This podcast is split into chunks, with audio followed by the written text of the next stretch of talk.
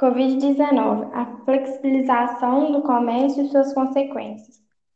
A flexibilização do comércio é simplesmente a reabertura gradual do comércio que foi paralisado durante a pandemia.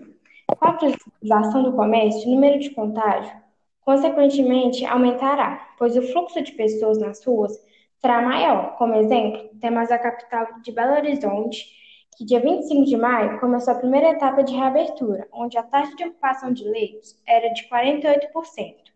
Já no dia 8 de junho, quando a segunda etapa começou, essa taxa atingiu 72%.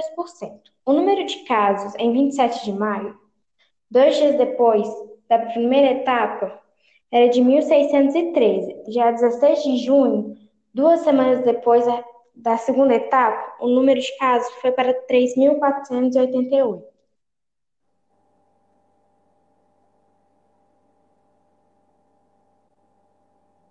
Reabertura do comércio.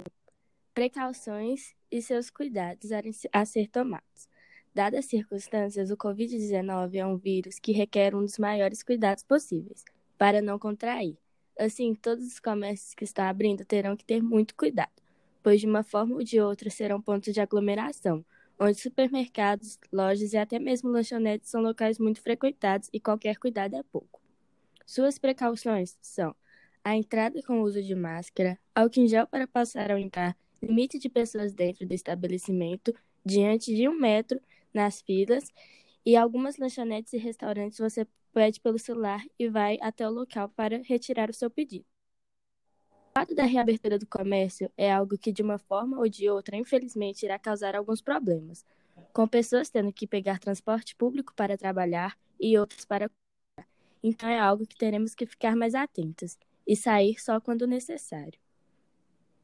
A volta no comércio, no ponto de vista de alguns, pode ser algo bem negativo, pois pode aumentar mais ainda os, os casos por causa das aglomerações. Porém, economicamente, é algo totalmente necessário, até porque muitas pessoas dependem do comércio para sobreviver, tanto os empregados quanto os consumidores. Porém, quem decide se irá voltar ou não é o governo, e há todo um debate se deve voltar ou não à abertura do comércio. Em alguns lugares, já foram feitas a abertura, em outros não, correndo risco até de ser multado se infringir as regras.